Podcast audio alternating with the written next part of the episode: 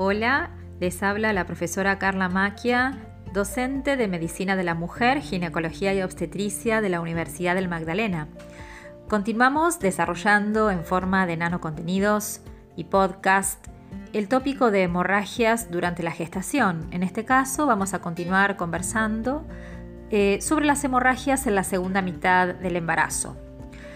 Vamos a considerar como una de las primeras causas la placenta previa y la vamos a definir. Recibe esta denominación de placenta previa a la placenta que se inserta en el segmento inferior del útero, pudiendo ocluir en forma total o parcial el orificio cervical. Placenta previa incluye también la placenta de inserción baja o lateral, que es aquella que tiene un borde a menos de 2 centímetros del orificio cervical u OSI. La placenta marginal, cuyo borde llega a contactar el orificio cervical interno, la placenta previa oclusiva parcial y la placenta previa oclusiva total.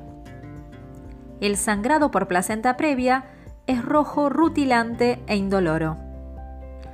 Otra de las causas de hemorragias en la segunda mitad es el desprendimiento de placenta inserta. Cuando una placenta implantada se desprende durante el embarazo, fuera del tercer periodo de un trabajo de parto normal, ocasiona un sangrado retroplacentario que logra acumularse progresivamente y distender la cavidad uterina. La sangre que se exterioriza por genitales externos es amarronada y puede ser escasa ya que el contenido se colecciona dentro del útero. Debido a la distensión de la cavidad y dependiendo de la cuantía del sangrado, aparecen dolor e hipertonía con compromiso variable de la vitalidad fetal. Otra de las causas de sangrado en la segunda mitad de la gestación es la presencia de vasa previa. Es una causa inusual de hemorragia en la segunda mitad y este sangrado se origina en los vasos que provienen de la placenta y que corren a través de las membranas interponiéndose entre el orificio cervical y el feto.